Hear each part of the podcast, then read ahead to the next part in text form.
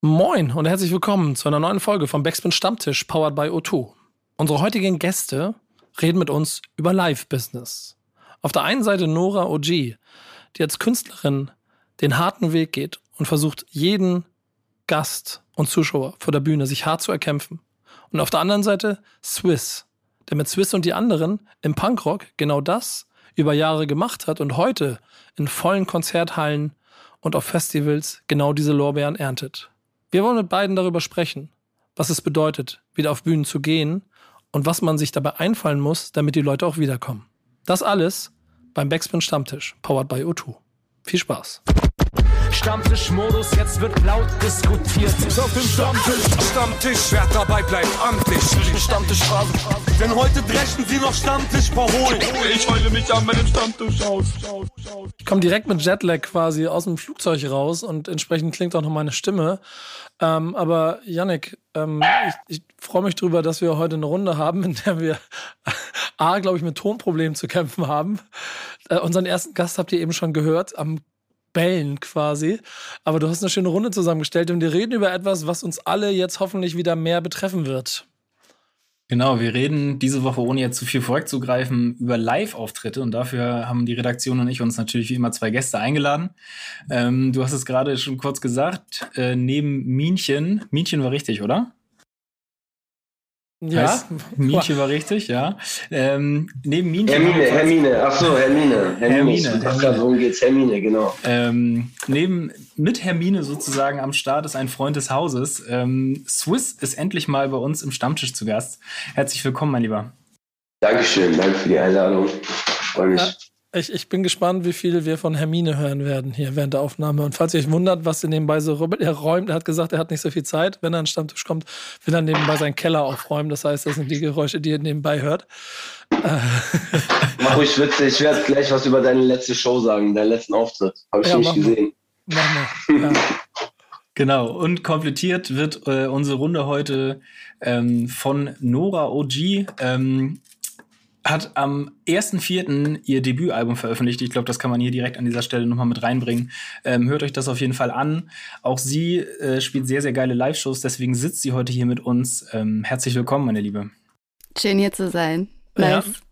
Es wird schön. Wir haben heute, glaube ich, auch ein, insgesamt ein schönes Thema, denn ähm, ich, hab- ich, ich fange mal so an. Ich war, ich war jetzt in den USA und habe ähm, in New York ein bisschen Zeit verbracht und habe ganz viele Veranstaltungen ähm, erlebt, gesehen. Also ein paar war ich auch mit dabei, wo auf einmal wieder viel Publikum vorhanden war, was schon ein sehr komisches Gefühl war, aber was schon dazu geführt hat, dass ich so mein mulmiges Gefühl auch immer häufiger Richtung wieder Faszination und, und Freude darüber äh, quasi gewichen ist.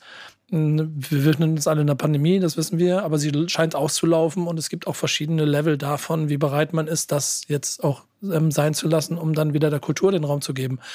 Das waren meistens Sportveranstaltungen, die haben, glaube ich, auch eine höhere Priorität, habe ich manchmal das Gefühl, was die Zulassung angeht.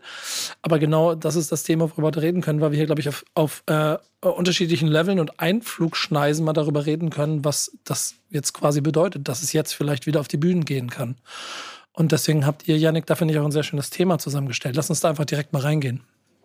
Genau, wir haben uns, ähm, du hast es ganz richtig gesagt, ähm, überlegt, dass jetzt die Pandemie, ich weiß nicht, ob man sagen kann, dass sie ausläuft, aber es geht zumindest wieder auf den Sommer zu. Das hat ja letztes Mal auch bei den Zahlen schon ganz gut geholfen. Ähm, die Clubs können öffnen, die Konzert-Event-Locations können öffnen. Natürlich der Festival Festivalsommer steht vor der Tür, alle haben irgendwie wieder Bock und sind heiß.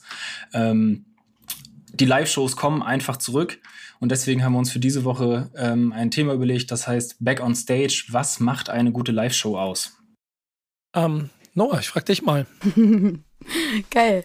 Ähm, boah, authentisch sein erstmal. Also ähm, irgendwie das zu machen, worauf man Bock hat. Also irgendwie so, ob es jetzt mit DJ oder in, mit Band sein, also irgendwas, worauf man Bock hat und wo man sich auch wohlfühlt, wo man sich supported fühlt ähm, auf der Stage selber.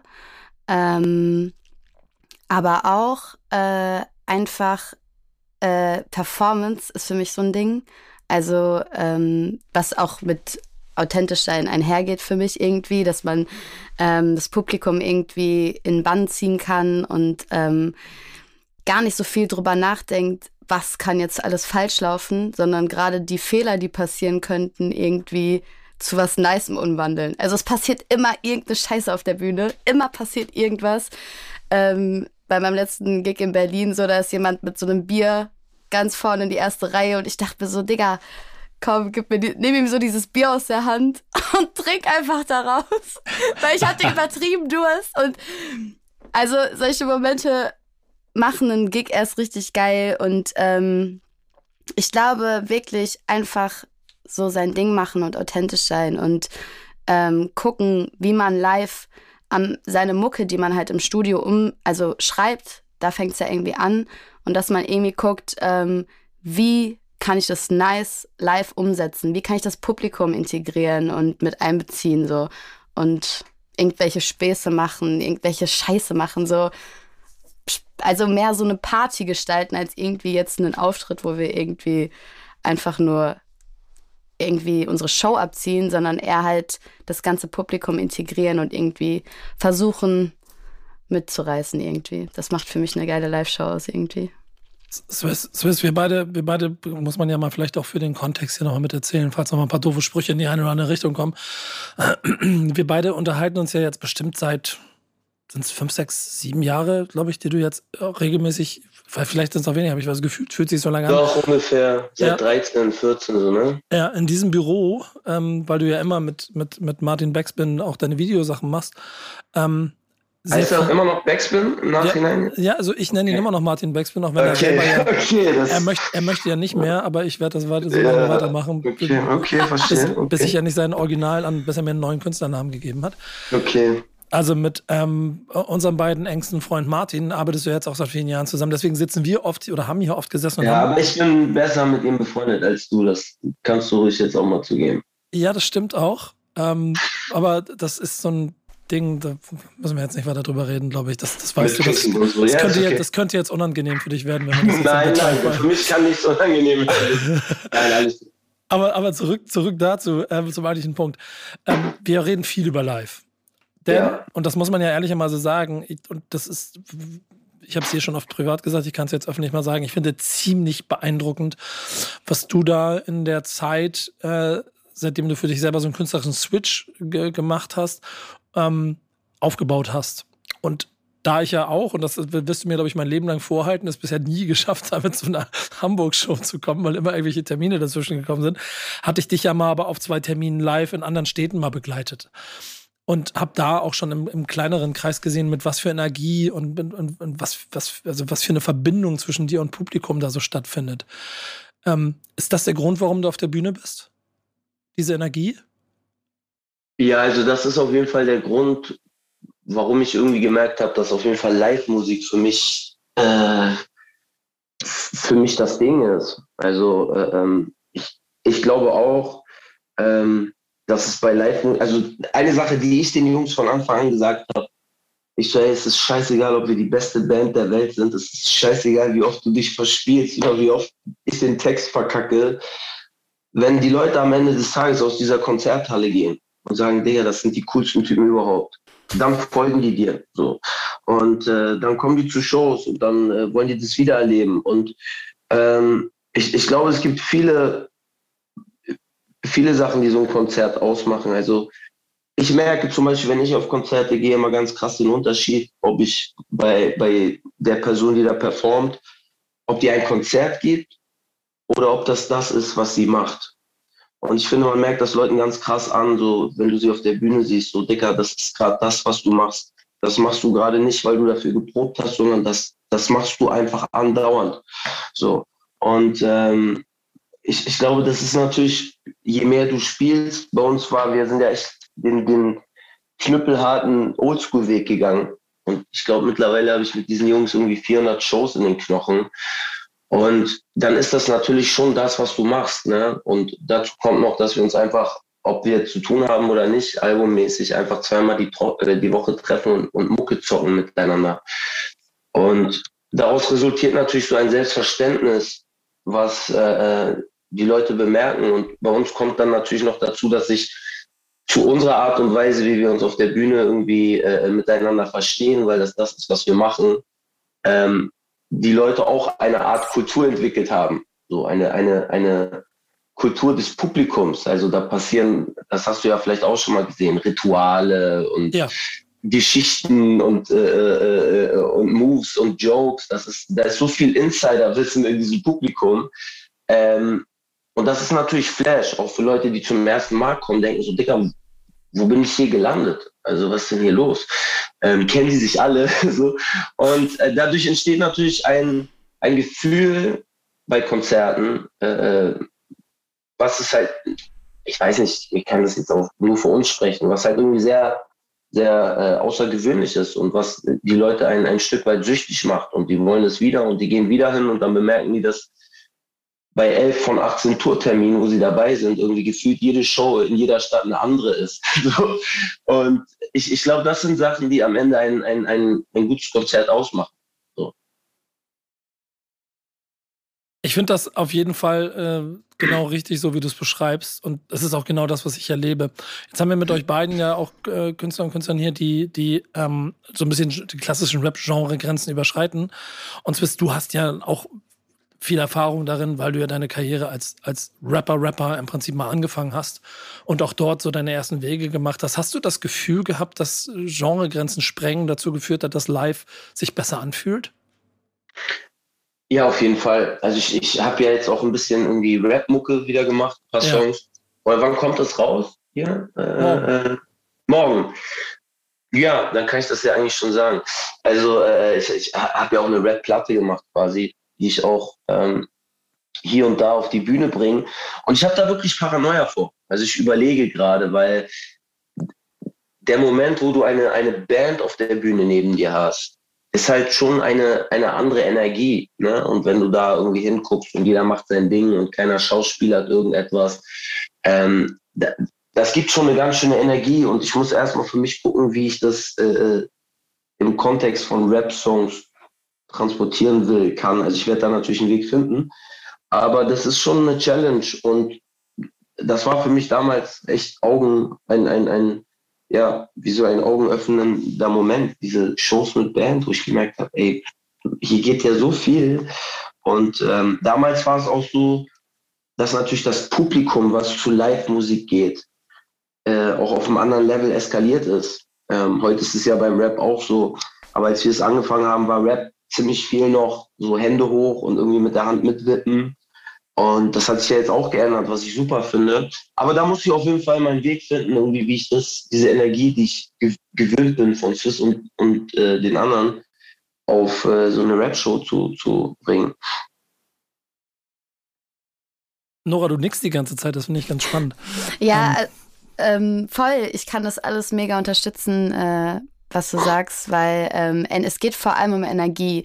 Und man spürt, man das Publikum spürt und man selber spürt es auch einfach, wenn du eine Band am Start hast, die, die so ein Puls ist und ähm, auch dieser Zusammenhalt, der nicht nur auf der Bühne stattfindet, sondern auch freundschaftlich. Also es ist für mich ist meine Band eine Family. Das ist wirklich heftig und ähm, man spürt das einfach und man kann sich dadurch auch auffangen auf der Bühne. Wenn zum Beispiel einer mal einen schlechten Tag hat oder so, man redet darüber, man kommuniziert und man kann, man braucht nur einen Blick manchmal auf der Bühne austauschen und dann ist es immer so ein Gefühl von I got you, I got you. Und dann ist es immer voll schön, weil man einfach sich so, also man kriegt dadurch so eine Ruhe einfach auch und ähm, auch dieses, äh, deine Frage wegen genreübergreifend, das gibt mir auch voll die Sicherheit, weil ich kann dadurch voll kreativ sein mit meiner Band, weil wir ähm, so ein bisschen Reggae-Einflüsse mit reinnehmen können, Dancehall-Einflüsse und ich auch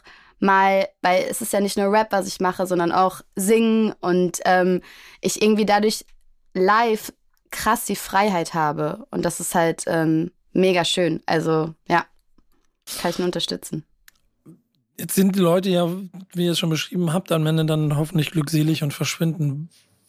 Wie viel mehr Arbeit steckt in einer guten Live-Show? Oder kann auch einfach jemand auf die Bühne gehen und loslegen und gucken, was passiert? Oder muss man viel Zeit investieren, damit es vielleicht auch ein anderes Level erreicht?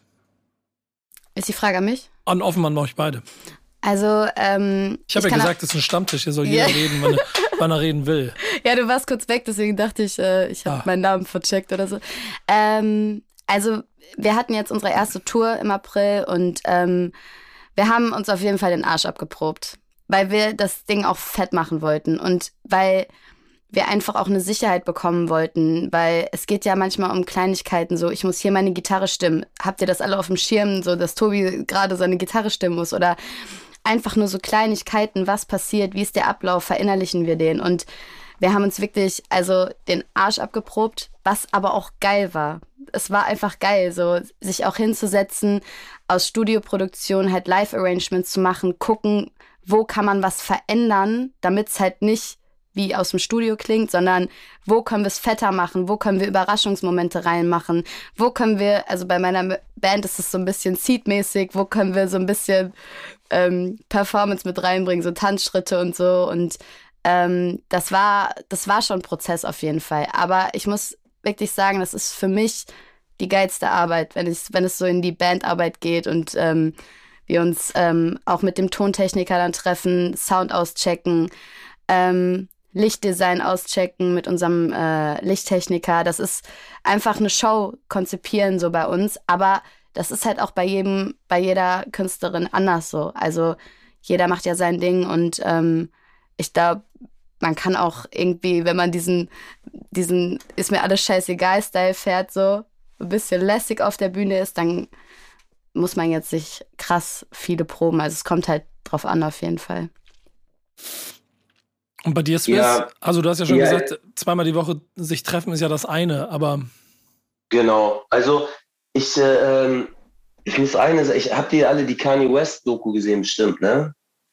Ich noch nicht, ich bin erst. Ich habe sie schon zweimal erst an. Jetzt. Ich muss sagen, das war so, das war so eine der inspirierendsten Sachen, die ich irgendwie so die letzten äh, Jahre gesehen habe. Also auf jede Art und Weise. Ne? Also mhm. der Typ ist äh, kein Sympathieträger oder so, aber es ist Wahnsinn. Und äh, die Mutter sagte eine Sache zu ihm, ganz am Anfang, wo er mit seiner Doku anfängt, was ja voll größenwahnsinnig ist. Weißt du, also wenn so ein Typ, der eigentlich nur Produzent ist, so eine Doku über sich machen lässt. Und die Mutter sagt ihm eine Sache, sie sagt so, Kanye, wenn du, wenn jemand etwas so oft macht, so lange, so oft macht, dann wird er darin einfach sehr, sehr gut und darin erfolgreich sein. Und ähm, das ist, glaube ich, auch die Art und Weise, wie, wie, wie live auch funktioniert. Also ähm, es gibt einen Unterschied zwischen was oft machen und irgendwann zu routiniert werden und es bockt nicht mehr. Aber ich glaube, wenn du für etwas brennst und es einfach immer machst und immer und immer wieder machst, dann wirst du einfach sehr gut darin. Und ich glaube, der nächste Schritt von in etwas gut zu sein, ist einfach in etwas gut zu sein, was man schon so oft gemacht hat und es aber aussehen zu lassen, als wenn man sich gar nicht richtig Mühe gibt.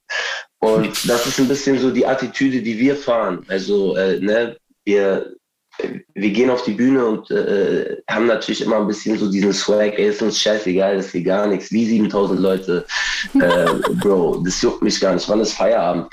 Aber die Leute checken natürlich die Art des Humors und checken natürlich, dass wir uns den Arsch aufreißen. Also, Digga, ich will nicht wissen, wie viel Kalorien ich in so einer Show verbrenne. Wir spielen zweieinhalb, drei Stunden ähm, und das ist schon sehr, sehr anstrengend. Ne? Also, gerade auf Tour, wenn du dann irgendwie deinen, deinen dritten Termin hintereinander abreißt und merkst, ey, ich bin einfach richtig, ich bin richtig platt.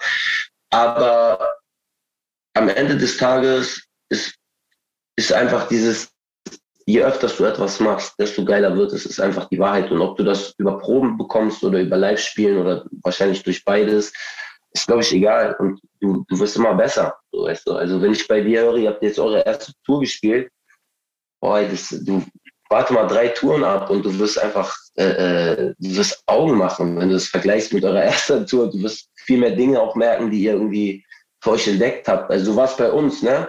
Und dann ändern sich auch Sachen, zum Beispiel auch, wie du Musik schreibst. Also ich, das wissen die anderen Songs, schreibe ich einfach immer darauf, auch unter dem Aspekt, bockt das live oder bockt das nicht live.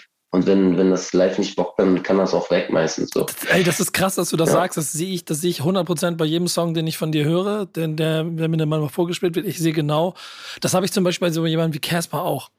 Bei allem, was, mhm. was der mir immer zeigt, höre ich in jedem immer dann große Boxen in irgendwelchen Hallen oder in irgendwelchen Stadien und ist dann natürlich auch damit entsprechend auch, also vielleicht auch noch eine ganz andere Art und Weise von Musik.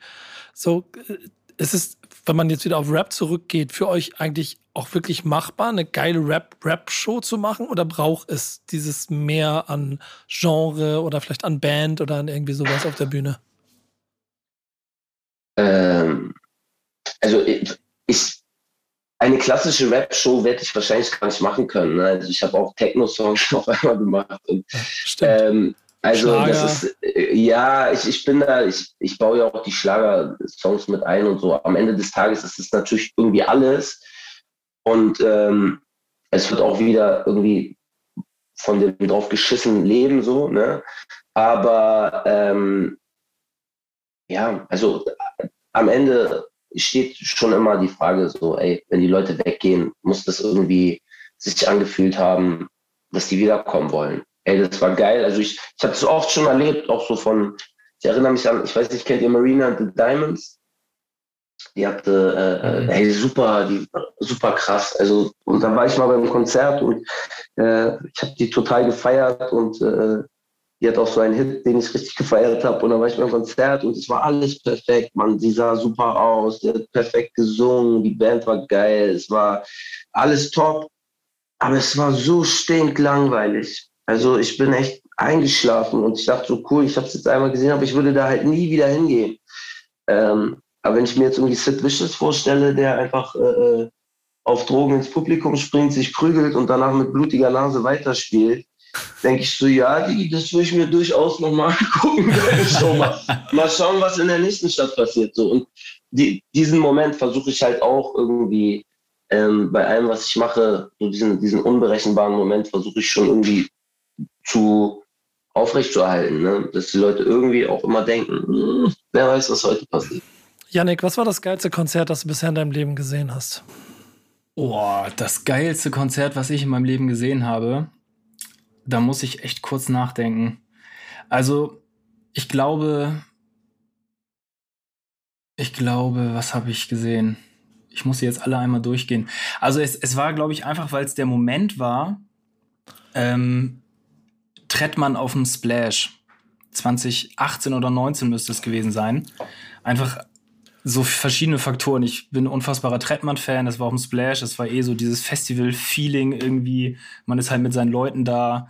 Ähm, ich glaube, das, das war der Auftritt. Er war ganz gar nicht so, das war jetzt nicht, gar nicht so der, der krasse Auftritt an sich, aber alles, alles in allem hat es mich einfach irgendwie voll gepackt in dem Moment ich fühle voll, was du meinst. Das ist nämlich noch so ein, so ein, so ein Punkt, den ich mit reinbringen möchte. Ich habe gehofft, dass du sowas sagst. Weil, ähm, Gern geschehen ich, ich habe ich hab in meinem Leben tausend Konzerte gesehen, war auf 100 Festivals und mich, mich, es fällt mir schwer, dass Dinge mich wirklich nochmal beeindrucken. Es gibt dann so ein paar Classic-Momente, wo dann eine bestimmte Band in einem Kontext steht, wo ich dann nochmal einen Flash kriege. Das habe ich vorhin schon gesagt, wiederhole ich jetzt auch gerne mal Swiss live zu sehen mit der Energie, die das Publikum auch mitbringt. Ich meine, was habt ihr, 100 Sippschaften oder so, so genug verrückte Vollidioten, die euch da die ganze Zeit hinterherrennen in allen möglichen Konstellationen. Und, ganz schwierig, die Sippschaften, ganz ja, schwieriges Thema. Ja, und, und, und dann noch diese ganze ähm, diese ganze, ganze, ganze Sache damit, mit deinen Weihnachtsfeiern und so, also mit was für einer, was für einer, was für eine, was für eine Gefolgschaft du gebaut hast,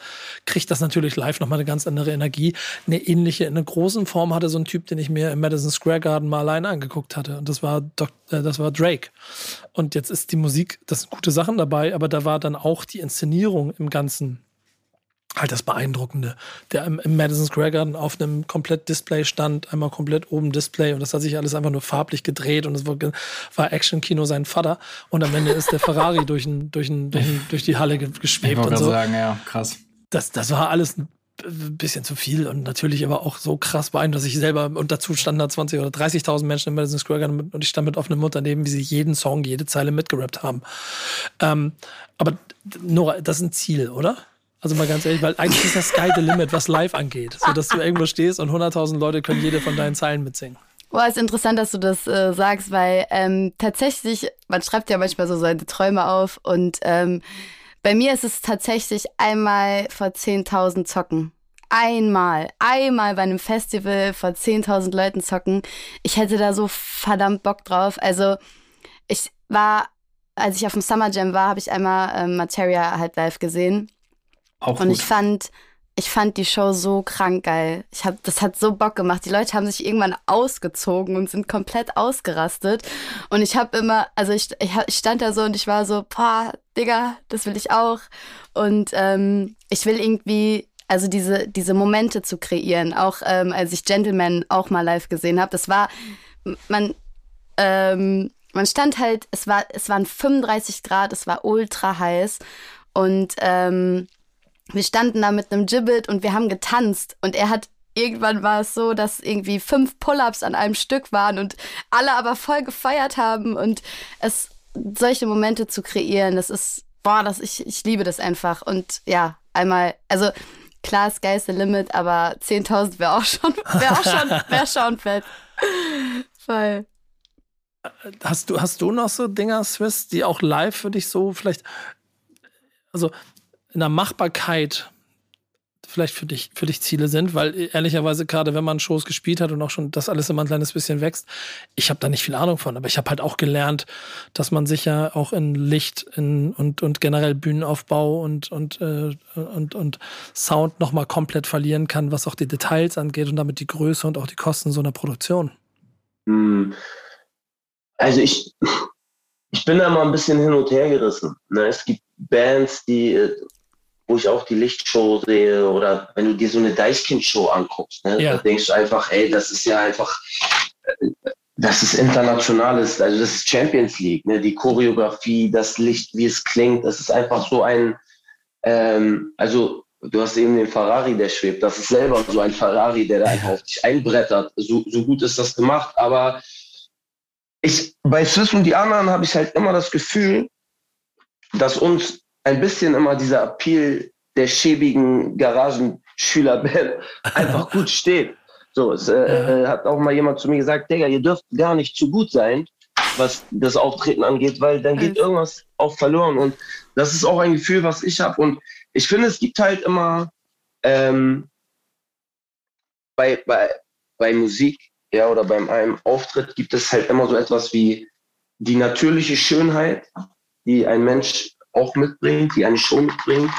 Und dann gibt es natürlich Make-up. Ne? Also äh, jetzt, äh, ohne das auf, auf, auf Mann oder Frau zu beziehen, ne? aber so man, man schminkt halt, indem man halt irgendwie hier noch das Licht größer macht und da noch drei extra Typen am Piano mit, mit Scheitel schräg ins Gesicht, die das Ding feiern und hier das noch und das noch. Und das ist cool, aber am Ende habe ich oft das Gefühl, dass Leute versuchen, äh, ihr gar nicht so schönes Live durch, durch so etwas zu überschminken.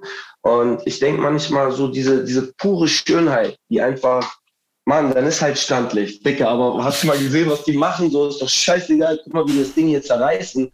Das ist viel mehr wert, als ob es am Ende so voll gut ist.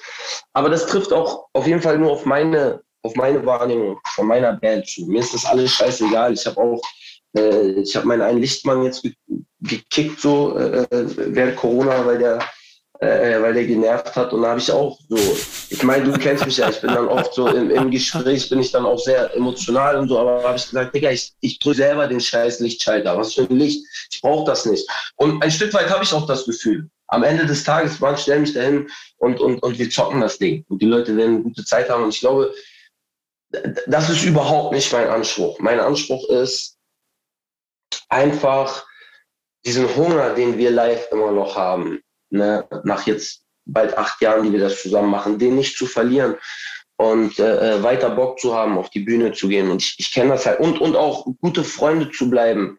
Also, äh, äh du hast das vorhin gesagt, Nora, mit, mit, äh, das ist Familie und das, das ist es absolut. Ich habe ihn dann am Ende rausgeschmissen und gesagt, ich will keine Arschlöcher mehr in meinen Nightliner sitzen haben. So. Ich bin halt mit allen Leuten, ob das mein Mercher ist, mit denen ich seit, seit meiner Kindheit befreundet bin oder meine Kumpels, einfach, ich, ich bin mit allen so glücklich. Also es ist jedes Mal wie Klassenfahrt und ich freue mich wegzufahren mit denen und wir haben im Backstage Spaß und wir sind und wir lachen und die Leute denken vielleicht manchmal, Digga, wie wenig nehmen die das ernst so. Und trotz alledem ist es einfach ist es für mich immer, ich genieße das extrem. Dann siehst du halt manchmal so Bands, wo du halt die dann auf der Bühne siehst oder im Backstage und halt merkst, oh Dicker, das ist aber heute für die wirklich Arbeit. so, weißt du? Und ich will nicht, dass es Arbeit. Es gibt ja diesen schönen Spruch, finde etwas, was du liebst und äh, du wirst nie wieder arbeiten müssen. Und äh, das äh, will ich mir einfach beibehalten. Ich will nie wieder arbeiten müssen. Ich will einfach ganz viele Jahre mit den Leuten Spaß haben noch. Und ob das am Ende äh, in jeder Stadt 14.000 Leute sind oder ob wir vor 500 Leuten spielen, ist mir wirklich scheißegal, solange das Gefühl mit diesen Menschen das gleiche ist. Alles Bombe. Ey, du, du, ich möchte direkt dein, dein Thema mit in die Runde geben. Wir, wir, wir werden hier ein bisschen hin und her schwimmen, bin ich mir ziemlich sicher, aber weil es jetzt ziemlich gut passt. Ähm, kannst du dich daran erinnern, wie du es formuliert hast? Sonst helfe ich dir. Ähm, ich weiß nicht, welches Thema. Ich habe so viel geredet gerade. Ja, nee, du hattest, du hattest ein Thema. Jeder von euch soll ja ein Thema mit reinbringen und deshalb gebe ich das auf jeden Fall hier mal mit, mit an. Ach so, genau. Mein Thema war, ähm, ob. nee, ich weiß schon noch ungefähr. Janik, hilf mir nicht. Ähm, ich bin ruhig. Ob, äh, äh, ähm, ob sozusagen heutzutage sich, ob es die Punkrock-Show, ob es eigentlich noch sowas wie richtige Punkrock-Shows gibt und, und diese, diese Shows, die man von früher kennt, also wo ich da gerade irgendwie Sex Business erwähnt habe, oder ob es heute einfach alles so professionalisiert ist, dass irgendwie ein Stück weit von diesem Vibe, den man mal als Punkrock wirklich empfunden hat, verloren gegangen ist. Ich, Oder? Das war, so habe ich es ungefähr gesagt. Genau, ich, ich würde sogar mhm. noch vom Punkrock wegziehen, sondern auch äh, Richtung, Richtung äh, komplett Live-Thema. Denn ähm, um mein Feedback dazu zu geben, ich bin halt aus besagten auch äh, tausend Konzerten genervt davon, wenn ich mitkriege, dass jetzt wieder gefragt wird, ob die linke oder die rechte Seite lauter ist oder ob äh, so banale Scheiße auf der Bühne, die mir, die, die da wäre ich sauer, ernsthaft. So. Ja, aber das gehört doch auch dazu. Also, ja, äh, äh, Prost, ihr Säcke. so, ja. also, am Ende bist du natürlich auch ein Ballermann-Animateur. Ne? Und ich finde, man muss das irgendwie charmant jonglieren, aber also ich finde ja diese Momente, um ab und zu zu checken, sind die Leute da. Und also, guck mal zum Beispiel, was ich immer probiere bei jeder Show. Ich versuche die ersten drei, vier Songs, die Leute ganz viel zu fordern. Sie müssen gleich mitsingen, sie müssen gleich, ich, ich nerv sie gleich, ich beleidige sie nach dem ersten Song, provoziere sie und äh, äh, ich, ich will, dass die Leute von, also der erste Moment ist so wichtig. Du gehst raus und du musst sie dir gleich holen. Weißt du, du, du hast da nicht Zeit irgendwie lange rein und dann irgendwie nach dem sechsten Song mal was zu säuseln, so, ey, toll hier zu sein, danke, ihr seid wunderschöne Menschen, sondern man muss rausgehen und sie halt einfach erstmal erstmal sich holen. Ne? Sie müssen mitmachen, hier darf keiner rumstehen, hier darf keiner seine Klappe halten, es muss laut sein. Und so, man muss so ein bisschen den, den, den Wettbewerb der Asozialen ausrufen, so, weißt du, so, und, und die Leute haben das Gefühl, so, wir müssen durchdrehen. Das war zum Beispiel krass, vor drei Jahren war das, glaube ich, in der Schweiz. Da haben wir das erste Mal so in der Schweiz so äh, das Dynamo ausverkauft, so 700 Leute. Und ich dachte so, Schweiz, man, ich bin ja selber halb Schweizer, ne? Das wird ein beschauliches Ding, die werden da wahrscheinlich sehr irritiert sein von uns.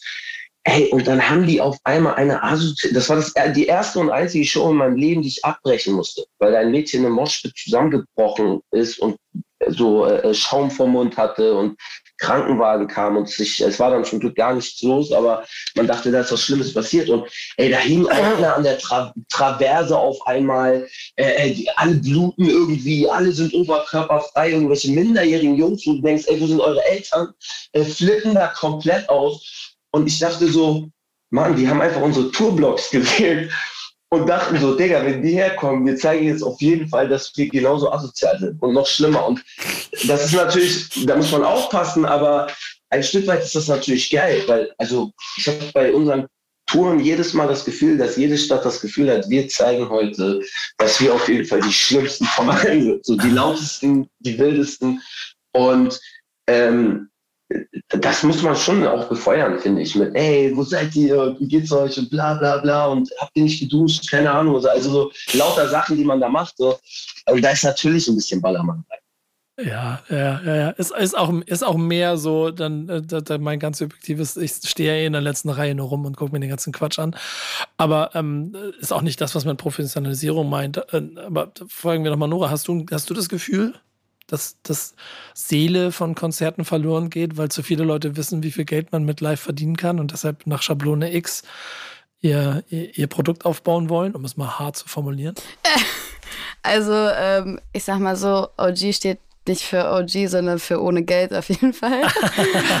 Oder ohne Gage. Also ich weiß nicht, wie oft ich äh, schon ähm, ohne irgendwas zu verdienen auf der Bühne stand. Und ähm, keine Ahnung, das ist halt echt so ein Ding. Also du bist auf jeden Fall an einem anderen Punkt als ich, weil ähm, ich bin da echt noch ähm, als Newcomerin, es ist halt sauhart, ähm, irgendwie da reinzukommen in dieses, äh, in diese Bubble, so dass man sagen kann, ähm, ja, ich verdiene jetzt echt äh, gut Kohle oder so, dass ich halt wirklich davon leben kann. Und ich wünschte, dass, dass irgendwann dieser Punkt kommen würde, dass ich das sagen kann. Aber ähm, wir haben jetzt zum Beispiel auch drei, äh, zwei Showcases gespielt und da die, da hatten wir halt keinen Eintritt verlangt, so, weil ich dachte so, okay, das werden die ersten Shows in Berlin und Hamburg sein. Meine Band so zu mir, Nora, bist du bescheuert? Warum nimmst du denn keinen Eintritt? So, und ich so, ey, Diggi, la lass doch erstmal kurz chillen und gucken, wie viele Leute überhaupt kommen. Und tatsächlich war es dann ausverkauft in Berlin und ich habe mich auch mega gefreut. Aber ähm, wir haben dann so, ich habe dann so handschriftlich 100 Einladungen an diese, ich, du hast ja auch eine bekommen, Nico. Ähm, ja äh, also wirklich, ich habe 100 Stück geschrieben an so Booking-Agenturen und irgendwas, damit die Leute auf uns aufmerksam werden. Und es ist nicht eine Person gekommen. Also Katha und Emma waren da. Das war aber auch wirklich, das war wirklich die einzigen Leute, die da waren, die ich eingeladen hatte, so. Und es ist schon, es ist schon hart irgendwie so, weil du kommst halt nicht in diesen Kern rein und als Newcomerin irgendwie dann leckst du so Blut mit diesen ähm, Shows, die du halt selber organisierst, die du selber bezahlst. Ähm, durch eine Förderung war mir das halt möglich, dass ich das überhaupt machen konnte. So. Also ich zahle dafür, dass ich halt auf der Bühne stehe. Das ist so wack eigentlich, ne? Aber ey, äh, äh, sorry, dass ich dich da unterbreche. Ja. Du machst alles, also das ist der Weg, verstehst du? Ich, mhm, wenn ich dir erzählen würde, wenn ich dir erzählen würde, Erzähl was ich für Shows gespielt Erzähl mal. Bro, ich, es ist absurder geht's zum Teil nicht, was wir gespielt haben. Ey, keine Ahnung, Mann. Ich war, also die ganzen Shows, wo ich irgendwie mit Essen beworfen wurde, später und so, als wir bekannter waren, das jetzt mal außen, außen, außen vor gelassen. Aber Mann, wir haben mal an der Schule gespielt, äh, äh, ähm, das war eine Waldorfschule. Ich weiß nicht, warum die uns gebucht haben. Das war irgendwo bei Bremen. Und da waren halt nur die Kinder. Und es waren so am Ende so 14 Kinder vor der Bühne. Und wir haben da aber extra lang gespielt. Und die waren voll klein. Und das ist so krass. Das war ganz am Anfang. Und wir haben die natürlich voll entertained. Jetzt alle nochmal Moshpit und so weiter. Ähm, Weil es uns halt Spaß bringt auch. Und das war so krass 2019 dann bei irgendeinem so Festival.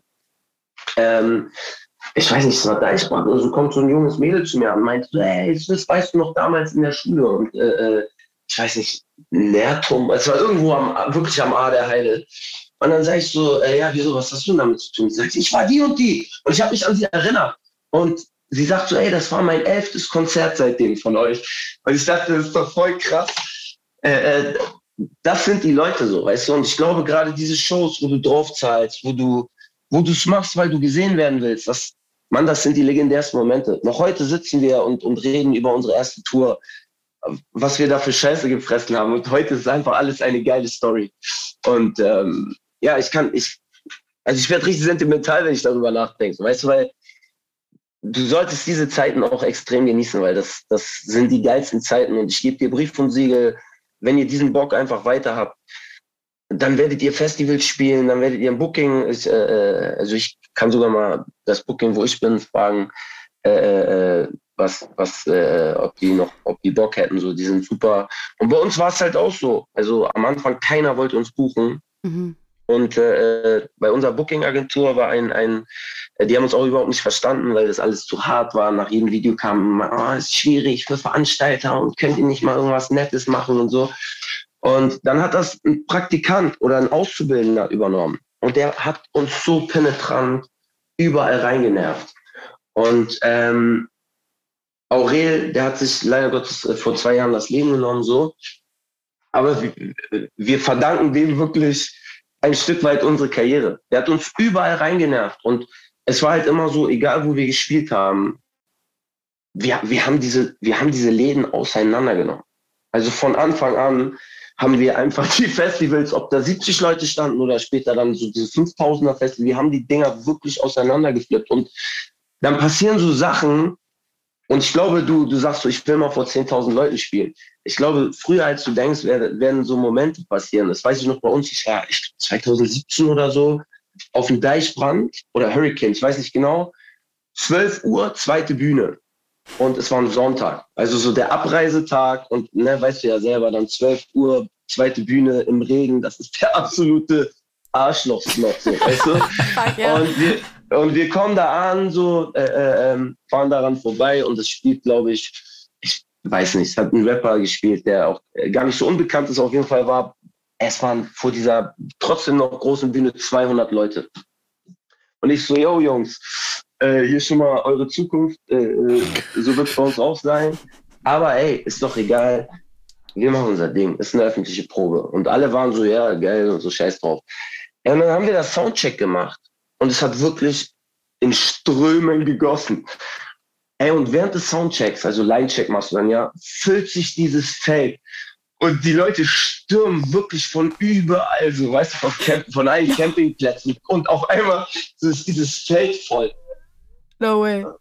Ja, das war so krass. Also wirklich, ne, also das, das war einfach so, wir standen, also wir haben uns nur angegrinst die ganze Zeit. Und das meine ich, das sind so die Momente, die du gar nicht einplanst, wo du denkst, so geil.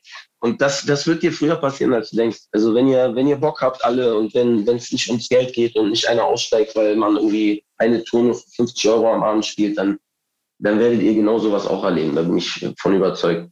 Ja, mega schön, dass du das sagst auf jeden Fall. Weil ich merke so, jetzt, wo ich, wo man zum ersten Mal auf Tour war und mal so Blut geleckt hat, auf jeden Fall, wie krass, an was für ein krasses Loch man fällt, wenn man wieder zu Hause ist. Es ist einfach Voll. nicht normal, diese After-Tour-Depression. So, das ist halt wirklich richtig heftig. Und wir so kommen, die ganze Band, wir kommen gerade gar nicht klar. Wir hängen auch so aufeinander und sagen so, können wir Sleepover machen? Ich will nicht alleine sein. So, es ist voll, ist voll krass irgendwie. Aber das Team ist, ist halt das, was es halt dann auch macht. So. Ja, ja aber geil. Aber geile Story auf jeden Fall mit dem Zelt, ey. Ey, ehrlicherweise ist das Thema, das du mitgebracht hast, Nora, ja von dir selber schon quasi in, auch in deinem äh, Frust-Monolog äh, äh, quasi hier thematisiert worden. Ich, ich, ich hole es nochmal ganz kurz noch mit rein, weil das äh, im Prinzip ja auch schon ein bisschen von Swiss beantwortet war, aber ich noch vielleicht noch zwei Sätze dazugeben kann. Diese Schwierigkeiten, die man als Newcomer hat, ähm, im Live-Geschäft Fuß zu fassen da ist der harte Weg, den du beschrieben hast, genau der. Und äh, sei mal sicher, dass deine Karte nicht die einzige ist und der eine, die ich mal so kriege. Und ehrlicherweise ist die persönliche Note dann der eine Punkt mehr, warum ähm, es dann bei mir hängen bleibt, als, als wenn ich jetzt keine persönliche Beziehung dazu hätte und nicht schon irgendeine Erinnerung an irgendwas habe. Das ist so der eine Punkt. Der andere, der natürlich aber auch noch nicht äh, unschwieriger wird, ist so die Situation, in der wir uns befinden. Und Swiss, da möchte ich mal was von dir wissen. Ähm, du hast ich bin mir ziemlich sicher, ich weiß nicht, ich bin der Meinung, so ein Feed-Post, in dem du dich lauthals pöbelnd quasi über, ähm, es war mehr, glaube ich, auch Gesellschaft und Politik geäußert hast. Ich glaube, ich weiß nicht, ob du den mittlerweile gelöscht hast, aber. Mein Alu, mein Aluhut. Ja, genau, dein Aluhut-Post. Wahrscheinlich hat das Management dir gesagt, du musst auf jeden Fall den löschen. Nee. Ja, genau. Also die drei, die drei Ebenen haben da quasi nee. diskutiert. Nee, ja, du also kennst ja meinen Management. Martin, du und, ja. und Pat. Ähm, Genau. Wie ich dazu also, stehe. Ja, genau. Ähm, ich, ich, ich, ähm, will eigentlich nur, ich, ich leite es kurz ein, damit ihr beide ungefähr wisst, was es geht. Wir haben halt eine Situation, und, und lass mich noch kurz ausholen, dann, dann, dann könnt ihr nämlich was dazu sagen. Wir haben eine Situation, dass jetzt sich drei Jahre live ähm, quasi zusammenstaucht. Und ich habe heute Morgen zufällig einen Booker getroffen auf einem anderen Weg und mich ein paar Minuten mit dem unterhalten und er meint, das ist halt einfach eine Katastrophe. Und jetzt haben wir hier zwei verschiedene Konstellationen. Die eine ist ähm, von, von einem Künstler, wo die Fans sehnsüchtig warten und der Künstler sehnsüchtig auf die Bühne möchte und wir davon ausgehen können, dass wenn du eine große Halle in Hamburg buchst, dann ist die große Halle voll. Und auf der anderen Seite jemand, der wahrscheinlich deshalb noch weniger Möglichkeiten hat zu spielen, weil halt drei Jahre Künstler warten und nicht nur ein Jahr Künstler. Was sagt ihr? Ich hab Bock auf den Kampf, Mann. Ja? Ich hab, ich hab da wirklich, ich, ich, mir ist es so scheißegal, Mann. Ich werde auf jeden Fall, ich, ich, es gibt immer mal so Phasen, wo ich denke, so, boah, fuck, Mann, jetzt, ey, ich pack das nicht. Jetzt, das war vielleicht der Anfang vom Ende, so diese, diese Tour und äh, vielleicht wird das erstmal nicht wieder passieren. Infrastruktur von den ganzen Festivals im Arsch, von Corona und all dem.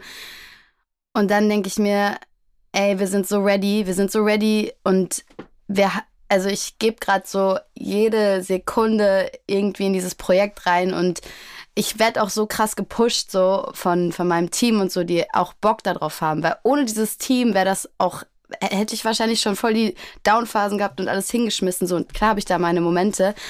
Aber ich habe irgendwie auch, weißt du, guck mal, wenn ich es irgendwie dann doch mal schaffen sollte, vor 10.000 irgendwann zu zocken, dann werde ich mich umdrehen und mir eine Band angucken und dann werde ich sagen so, seht ihr das? Seht ihr das? Und habt ihr gesehen, was wir für einen Weg hinter uns ge so gemacht haben? Und ich glaube, man kann das dann vielleicht viel mehr wertschätzen, als wenn das einem einfach so gegeben wird. Und ähm, ich glaube, es bringt gar nichts so viel da jetzt drüber loszuheulen und zu sagen so, ja, die Situation ist scheiße, auf jeden Fall, aber es bringt halt nichts. Also ich glaube, ich muss halt irgendwie auch mal zur richtigen Zeit am richtigen Ort sein. Mit ein bisschen Glück sieht mich vielleicht irgendein Booker oder eine Bookerin, die mich weiter connecten kann und dann passiert vielleicht irgendwann mal dieser Moment, wo man sagt so, ey, habt ihr Bock, Support für den und den zu zocken und weiß ich nicht und irgendwie, ich, also ich glaube, man darf nicht aufhören dran zu glauben. Also ich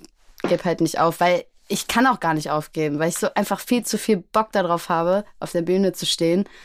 Und deswegen mal abwarten, einfach was passiert und einfach bis dahin wei weitermachen. Jetzt, na, Swiss, sag mal. Was ist die, äh, was ist die Frage an mich? Ja, äh, eigentlich gleiches Thema. Jetzt hast du ja nur auf der anderen Seite das Problem, dass du gefühlt zum zwölften Mal Shows verschiebst und langsam keinen Bock mehr darauf hast. Weil ja, ja, also ich, im Gegensatz zu, ganz kurzer letzter Satz dazu, was im Gegensatz zu Nora, wo das System ja noch am Anfang steht, du ja auch eine Infrastruktur hast, wo ja auch jeder Mitarbeiter irgendwann auch darunter leidet, wenn es nicht einfach weitergeht. Ja, auf jeden Fall. Also, was mich halt, guck mal, ich, ich habe das ja, oder wir alle haben das ja gerne mitgetragen. Also ich, äh, ich, ich bin ja überhaupt nicht, guck mal, ich bin geimpft, geboostert, ich habe auch Corona nochmal gehabt, nachdem ich länger in der Türkei war und ähm, ich, ich, ich kann auch total nachvollziehen, dass man sich ein Stück weit oder dass man am Anfang einer, einer Pandemie erstmal ähm, gewisse Schritte machen muss. Und ich habe das auch alles unterstützt. Was mich halt äh, jetzt gestört hat, ist einfach ähm, irgendwie, muss man schon sagen, die, es, es fühlt sich ein bisschen nach Willkür an, wie entschieden wird, ja. Und also ich habe jetzt gerade letzte Woche haben wir so ein, so ein, so ein Benefits-Ding in Düsseldorf gespielt. Und es war halt 2G plus ohne Maske. Und das Ding war rappelvoll. Und ich hatte überhaupt kein Problem damit, wieder unter Leuten zu sein. Ich war so, kommt her. Also es ist, äh, mich stört es überhaupt nicht. Ich, äh, ich, ich will das. So, es ist egal. Ich habe auch keine Angst davor, was mich persönlich äh, äh die Sache angeht. Und hier in Hamburg ist es halt so, dass unser Konzert, und das fand ich halt einfach absolut sinnlos, Hamburg ist jetzt ein Hotspot, obwohl es im Vergleich relativ entspannte Zahlen hat. Und ähm, wir haben halt 0G, das heißt, du musst keinen Nachweis liefern, aber eine Maske tragen. So. Und es sind halt so Absurditäten, die sich aus, aus so, aus, aus, aus den letzten zwei Jahren irgendwie ergeben, die ich manchmal nicht nachvollziehen kann. Dazu kommt, dass wir uns natürlich letzten Dezember, wo wir diese Show eigentlich schon spielen wollten, acht Tage vor uns das Ding zerschossen haben und ähm, bla bla bla. Also da kommen viele Sachen zusammen und ich habe halt schon das Gefühl, dass ähm, man jetzt an so einem Punkt ist, dass man sagen muss, ey, wir müssen damit leben jetzt. Ne? Also Corona ist gekommen und wir haben irgendwie einen Umgang gefunden oder auch nicht, aber ich glaube nicht, dass der äh, dass die Zukunft darin bestehen kann. Und das ist halt eine Sache, die mich ein bisschen beschäftigt, dass wir im Sommer alle aufmachen und alle High Life haben und äh, im Winter die Touren wieder ausfallen, weil äh, die Zahlen so hoch gehen. Und ähm, ich glaube, gerade wenn man dann irgendwie nach Spanien guckt oder die anderen Länder äh, anguckt, die schon zwar eine deutlich höhere Impfquote haben, aber da muss man halt schon sagen, irgendwie, okay, die gehen damit anders um und die geben dem Leben auch irgendwie wieder eine Chance. Und ähm, das ist einfach mein Gefühl gerade. Ja, also es gibt keinen Impfstoff, der uns vor dem Ding äh, äh, sozusagen schützt, auch nicht davor schützt, dass wir es weitergeben können. Und ähm, da müssen wir halt irgendwie jetzt einen, einen Umgang damit finden. So. Und das ist natürlich, ich glaube, da geht es nur, da geht es uns äh, auf, auf verschiedenen Ebenen gleich, Ebenen gleich. Also es fühlt sich einfach nach Kaugummi an. Und äh, es ist schon ein Stück Unsicherheit, was man da irgendwie hat. Und ähm, es ist auch nicht schön, irgendwie zum zweiten Mal seine Tour zu verschieben und die Leute warten und ähm, ja, also keine Ahnung, das ist, das ist einfach eine, eine sehr unschöne Situation. Ich habe einfach die Hoffnung, dass man jetzt einen Umgang damit findet, der wieder irgendwie das Leben mehr bejaht und äh, auch mal sagt, okay, wir müssen jetzt einfach damit umgehen und äh, weitergehen. Hast du, hast du Angst davor, dass auch weniger Leute kommen, weil sie Angst davor haben? Oder spürst du keinen Abfall des, in Anführungsstrichen, Drucks von, von Fans, die dich auf Bühnen schieben wollen? Also, Zitat meines Bookers, Bro, ihr seid eine, fast die einzige Band, die einfach die ganze Zeit Tickets verkauft. Ich habe Bands, die, sagt er zu mir, die spielen nur 7000er Hallen, die verkaufen pro Woche ein Ticket. Und äh, das Problem habt ihr zum Glück nicht. Das liegt natürlich auch wieder daran, dass wir eine sehr enge Fanbindung haben. Ähm, und ich bin auch sehr dankbar darüber. Ne? Aber am Ende weiß ich jetzt zum Beispiel nicht, wenn wir jetzt in der Sporthalle spielen, ne? das sind Tickets, die die Leute vor zwei Jahren gekauft haben. Das ist krass. Ne? Ähm, ne? So, und kann ich auch nicht sagen. Also ich weiß von anderen größeren Shows, dass da zum Teil dann halt auch einfach tausend Leute nicht kommen, weil sie halt noch Angst haben. Das ist dann ja auch in Ordnung. Ne? Also ich, ich möchte das gar nicht werten. Und ähm, für uns ist nur klar, ey, wir spielen das. So, und wenn da 70 Leute in der Sporthalle stehen, dann spiele ich das mit 70 und ich werde trotzdem meinen Spaß haben. Es, es ist einfach, glaube ich, ist auch wichtig, ein Zeichen zu geben, ey, es geht, es geht wieder los. So, wir sagen wieder Ja zum Leben und wir sitzen auch alle zusammen in der U-Bahn, wir sitzen alle zusammen in den Flugzeugen, die voll sind, äh, äh die Menschen gehen zur Arbeit und es, keine Ahnung, also ich muss jetzt äh, nach zwei Jahren Pause irgendwie auch mal wieder spüren, warum ich, warum ich Musik mache. So, und nicht nur Studiomusiker geworden bin. So. Sonst ja. mache ich noch was Dümmeres. Vielleicht mache ich dann ein Jazz-Album irgendwann oder so, wenn das so weitergeht. Oh Gott. ähm, ja, dazu, ich würde doch kurz was dazu sagen. Ähm, weil ähm, ich finde es voll schön, dass du halt auch sagst, dass wir in einem Boot sind, weil es fühlt sich für mich auch so an. Obwohl du halt viel etablierter bist so in der Szene und viel krankere Gigs schon gespielt hast, ähm, fühlt es sich für mich trotzdem so an, weil als es mit Corona so und äh, so anfing und die, die ganze Kulturbranche auf Demos gegangen ist und so. Und man hat irgendwie gemerkt, so alle KünstlerInnen so zusammen, die, die sind gerade eine Einheit so. Und ähm, deswegen fände ich es auch umso wichtiger oder ich würde mir voll wünschen, dass irgendwie so größere, etabliertere KünstlerInnen, dass die halt irgendwie so NewcomerInnen, die, die, auf die die Bock haben, so irgendwie auch mal bei einer Booking-Agentur vorschlagen. So nur, dass man irgendwie mal was auf dem Schirm hat, so, weil dann gibt es immer mal wieder so einen kleinen Push so, und dass man halt irgendwie sagt, man hält viel mehr zusammen, gerade in den Zeiten, weil wir eigentlich alle im selben Boot sitzen, weil wir zocken nicht. Also wir haben lange ja. nicht gezockt so. Voll. Also ich mache das echt gerne. Das habe ich nicht nur so gesagt. Ich äh, quatsch die mal an. Ja, so und, generell äh, auch bezogen, generell. Nee, aber auch, auch, auch, grundsätzlich. Ne? Und ich, ich finde halt, und das hat einfach Corona gezeigt, ähm, es ist einfach schade, wie man als, als Künstler in Deutschland irgendwie doch der letzte Arsch ist. Verstehst du, alle sitzen bei Corona zu Hause und äh, gucken Netflix und hören Musik und lesen, lesen Bücher. Ja, das sind alles Kunstwerke, die geschaffen wurden. Ähm, die die Menschen durch die Zeit getragen haben. Oh. Und ähm, ich zum Beispiel, ganz kurz, um ich habe nicht einen einzigen Cent Corona-Geld bekommen. So, also ich will mich jetzt auch nicht beschweren, mir geht es gut. Ja, ich bin äh, äh gesegnet, was das angeht. Ich habe Glück, dass wir sehr viele gute Jahre schon hatten, aber es gibt kein Geld. Ich habe Kumpels, ja, und kenne andere Mucker, die müssen jetzt 2000 Euro Corona-Geld zurückzahlen.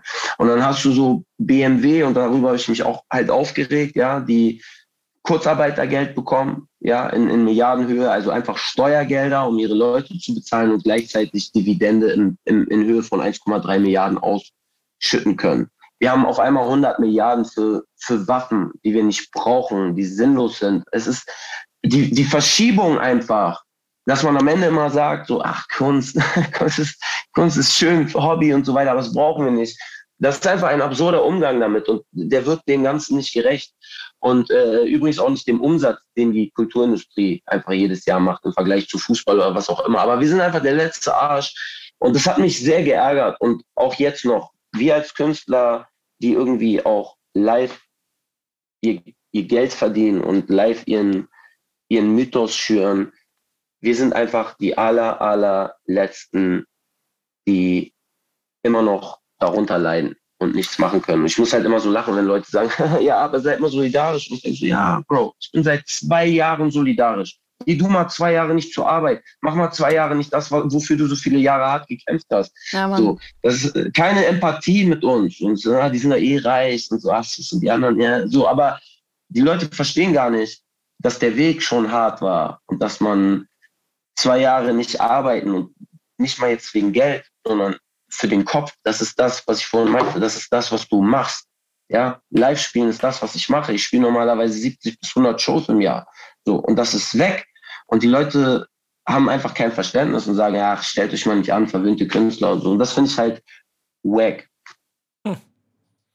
Ja, es ist auf jeden Fall ein wichtiger Punkt. Da kann ich an ein Gespräch zurückerinnern, das wir schon vor anderthalb Jahren geführt haben, wir beide, wo wir von fehlender Lobbyarbeit gesprochen haben. Und nein, Total, wo du vorgeschlagen, wo ich dich ja, oder ich, werde, ich werde trotzdem, ich werde, ja, ja, ich werde trotzdem kein Vorsitzender von irgendetwas. Oh, Nico, oh, Nico, ich habe dir das so echt schön, hast, mir, du, hast es mir, du hast es mir schmackhaft gemacht, genau, auf, auf deine, auf deine Art und Weise. Was so. natürlich aber im Zweifel auch helfen kann, ist, wenn man die Sachen selber macht. Ähm, da hast du natürlich, äh, Nora, ist ein bisschen schwieriger, weil du viel auf andere angewiesen bist. Zwiss kann seine ähm, Touren selber planen und ist stark genug, das alles auch zu organisieren. Es gibt dann da draußen aber auch natürlich noch äh, andere Felder, wo man vielleicht auch neue Arten von Plattformen für Künstlerinnen, Künstler und KünstlerInnen ähm, schaffen kann, ähm, um vielleicht eine andere Vielfalt und auch einen Raum zu schaffen, den es sonst in der harten Zeit gerade nicht mehr gibt. Und das ist die News der Woche, die Janik mitgebracht hat. Genau, wir haben diese Woche das erste Flinter Hop Hip Hop Hop Flinter Hip Hop Online Festival mitgebracht. Schwieriges ähm, Wort. Ja, noch sehr schwieriges Wort. Noch mal rein. ich sag das nicht so oft. Ich habe nicht so viel mit Hip Hop zu tun, deswegen ja, genau. alles Neuland für mich hier. Ähm, das erste Flinter Hip Hop Online Festival vom Stark. 15. bis 17. April. Das Ganze wird von The Healer Hip Hop veranstaltet. Und ähm, eingeladen sind 25 KünstlerInnen plus verschiedenste Workshops, Panels, Talks, Open Mics. Ähm, das Ganze behandelt Themen wie Empowerment, Diversity und unter anderem dabei sind Lina Burghausen, Nika Irani, Suki, Maribu, Finna und äh, jetzt der Fun Fact, das wussten wir tatsächlich in der Orga dieses ganzen Stammtisches nicht. Äh, Nora war im Booking war es, glaube ich, oder? Im Booking dabei, ähm, kann uns also auch gerne noch mal ein bisschen mehr zu dem Festival erzählen. Also es war wirklich Zufall, wir wussten es nicht, aber es passt. Ja, witzig, witzig auf jeden Fall. Also das Ding war halt, ähm, die Anna, die das äh, The Healer Hip Hop macht, ähm, die ist ähm, auf mich zugekommen und äh, ich habe bei ihrem Podcast mitgemacht und wir hatten mega die nice Zeit und ähm, dadurch, dass ich halt ähm, viele, äh, also irgendwie in der Szene mich halt versuche auszuchecken, gerade was weibliche Artists angeht, ähm, habe ich ihr dann, sie hatte mich gefragt, ob ich bei dem Festival mitmachen kann. Ich habe gesagt, klar, auf jeden Fall. Und dann habe ich ihr aber von alleine so ein paar ähm, KünstlerInnen geschickt, auf die, also die halt geil sind. Und so kam das dann irgendwie, dass ähm, sie mich dann gefragt hat, ob ich Bock hätte zu booken. Und für mich war das ein nicer, also ein nicer Moment, weil ich dachte so, ich bin mal auf der anderen Seite. Ich habe so ein bisschen, jetzt kann ich mal gucken, wen ich so reinnehmen kann. Und ich habe irgendwie ähm, voll die Möglichkeit, ähm, Diversität irgendwie viel breiter zu fächern. Und ähm, habe mit Anna da über ganz, ganz viele KünstlerInnen gesprochen und wir haben ein nices Line-Up jetzt wirklich. Das ist auch ein nicer Zusammenhalt. Ähm, unter den KünstlerInnen selbst so und es macht unfassbar Spaß, ähm, irgendwie auf der Seite mal zu arbeiten. Und es, ähm, ich finde es mega nice, was, äh, was da irgendwie aus dem Boden gestampft wurde jetzt. Und äh, Anna ist auch eine super, super herzliche Person und ähm, ist, sie, sie ist auch immer äh, voll äh, darauf aus, dass halt das so ein Team wird auch und dass man sich connectet untereinander. Das ist nicht einfach nur, wir gehen jetzt auf die Bühne oder reichen unser Video ein und dann war es das, sondern dass man sich untereinander connectet und stärker wird und dann dass alles gepusht wird, so Flinters gepusht werden in der Szene so, weil die natürlich viel total unterbesetzt sind und genau, das ist halt ähm, nice, an so einem Projekt auf jeden Fall äh, beteiligt zu sein. Und es macht mich irgendwie voll glücklich, weil man irgendwie dadurch viel mehr bewirken kann, weil ich ja ganz genau weiß, was es heißt, immer so als Frau in der Rap-Szene so, wie schwer es einfach sein kann. Ähm, ich will mich da immer, also ich will da gar nicht immer so viel drüber reden, weil es ist halt einfach so, aber ich versuche mal irgendwie Lösungen dazu zu, dafür zu finden. So. Und die einzige Lösung ist, dass man einfach sein eigenes Ding weitermacht. Aber dann habe ich auch gemerkt durch das Booking, ähm, wie, was für eine krasse Macht man auch irgendwie darüber hat, wenn man bookt. Also an Booking-Agenturen vor allem jetzt irgendwie, dass die wirklich die Möglichkeit haben, einen Change zu machen. Und ähm, es ist halt nice, irgendwie da das irgendwie gemacht zu haben, auf jeden Fall. Also das finde ich mega nice. Ist wichtig und ähm, ist insofern auch wieder ein schönes Beispiel dafür, wie man ähm, heute auch die Möglichkeiten und Räume zu schaffen.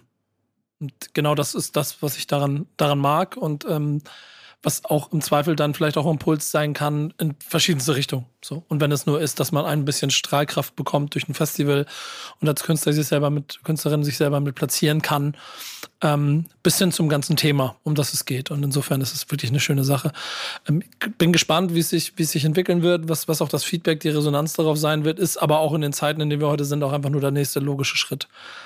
Unsere Playlist die wir im Haus haben, heißt Thank Backspin It's Friday und ist bei uns ebenso ein Raum, in dem wir versuchen, so breit wie möglich Künstlern äh, Möglichkeiten zu geben, sich zu platzieren und auch mal neben, neben dem, was so gängig ist in, in, auf den Covern von anderen Playlisten, äh, Hip-Hop in der Breite ähm, darzustellen. Da ist, gibt's, gibt's auch ab und zu Talente. Es gibt so einen Künstler, der heißt Swiss, der fängt gerade an zu rappen.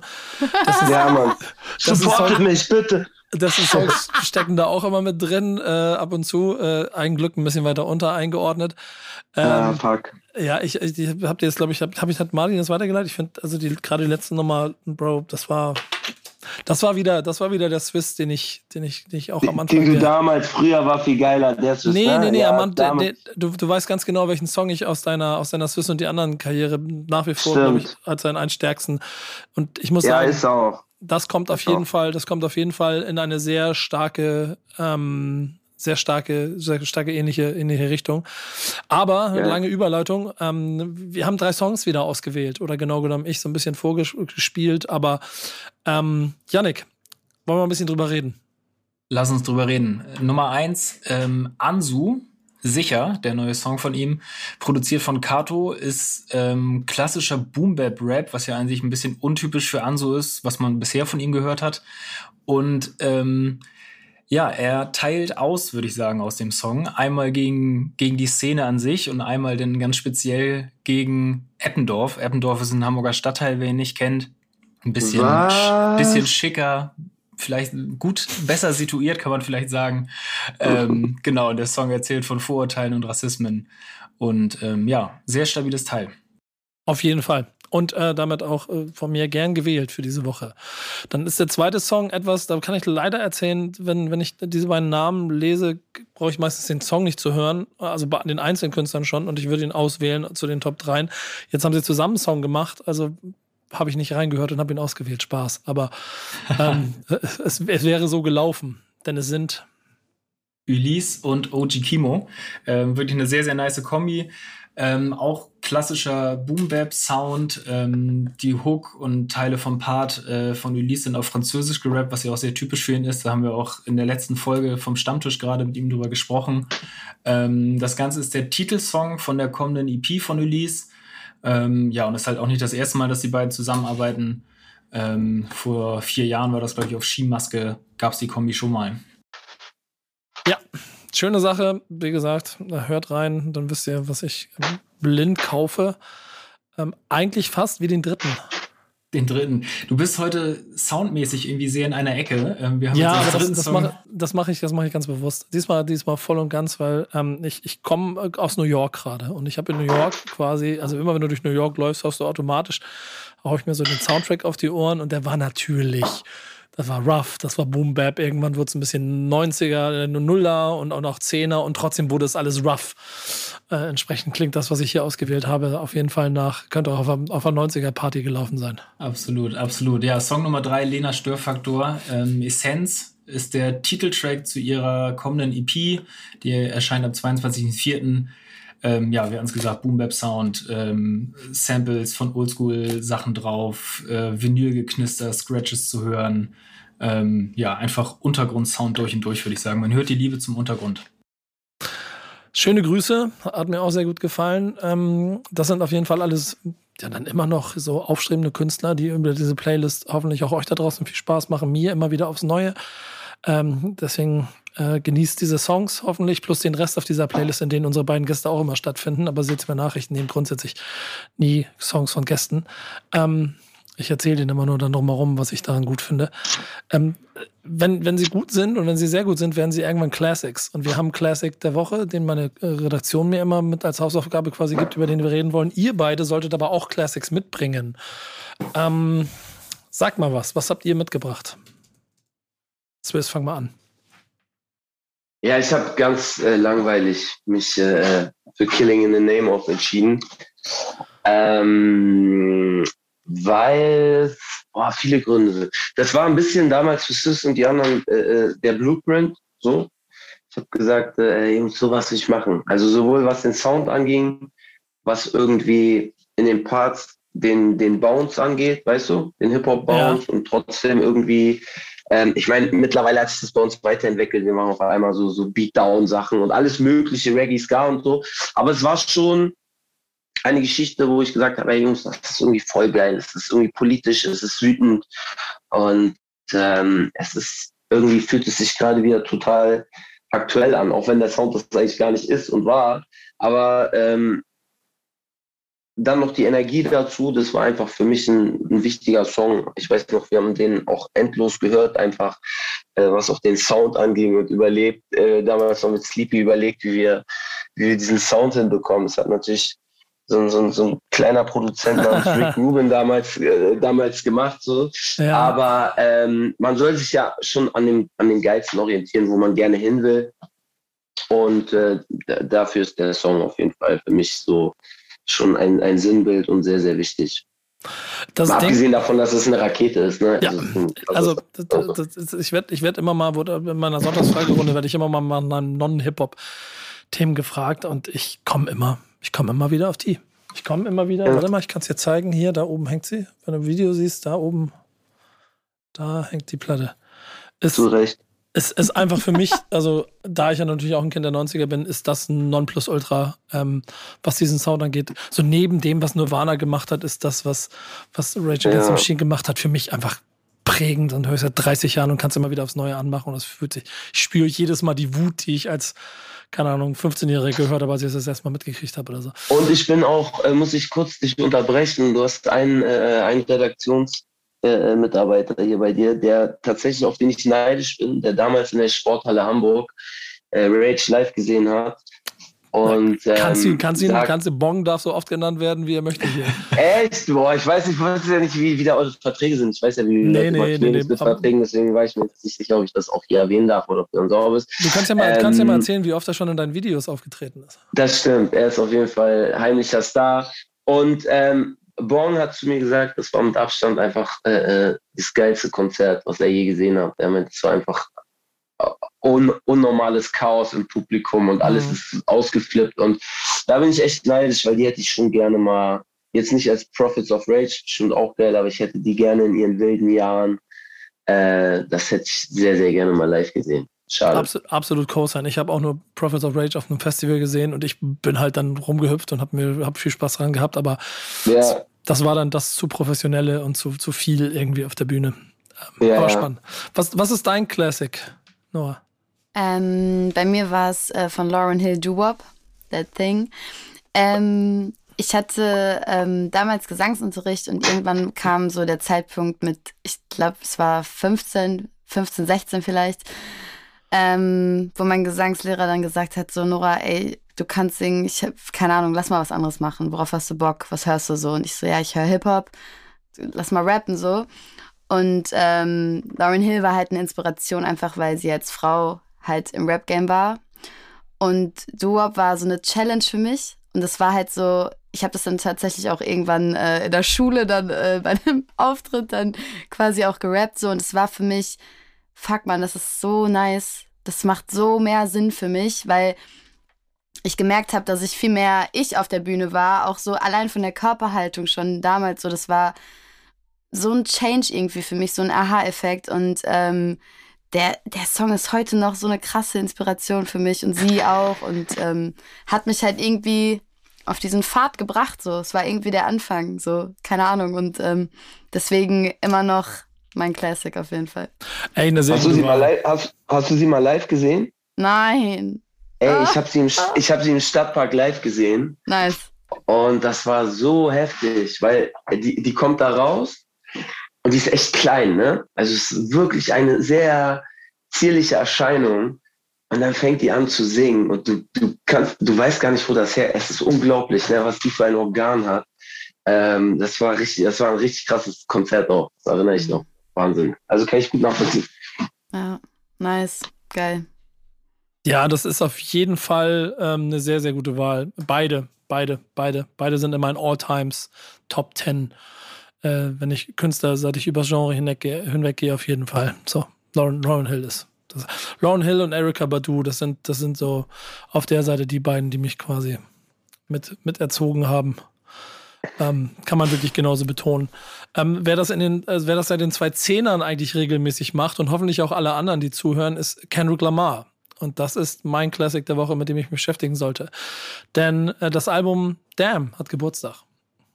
Damn wird fünf am Donnerstag. Ähm, fünf Jahre alt ist sein, wenn man das Black Panther Album mal ausklammert, ja sein letztes Album-Release. Ähm, ist damals über die Labels Top Dog, Aftermath, Entertainment, Interscope rausgekommen.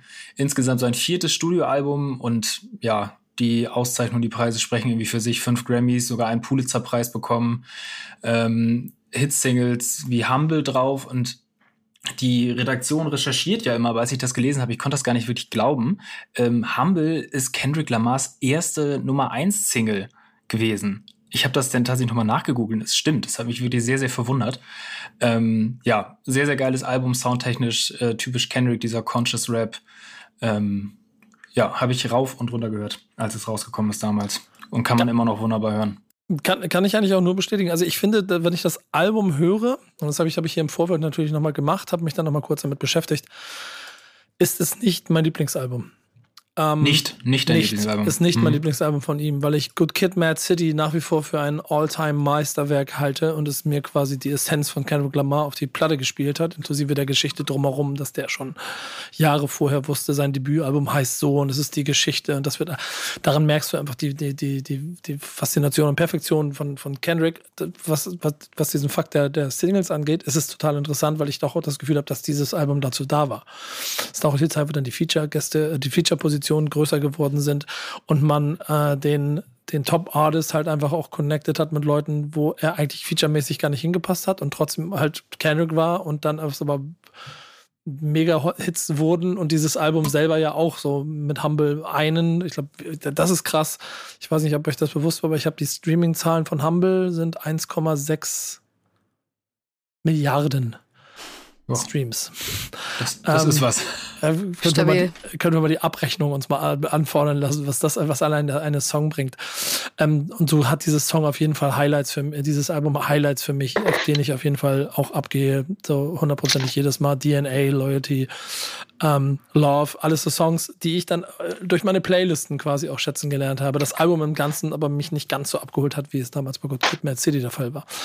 Äh, aber dann, ich bin ja selten Fan, das bin ich bei so großen Künstlern wie Swiss, äh, Jay- Jay-Z, Jay-Z und halt Kendrick Lamar, äh, wo ich dann sehr darauf hoffe, dass dann irgendwann dieses nächste Album jetzt kommt, was ja auch schon ein bisschen länger angekündigt ist.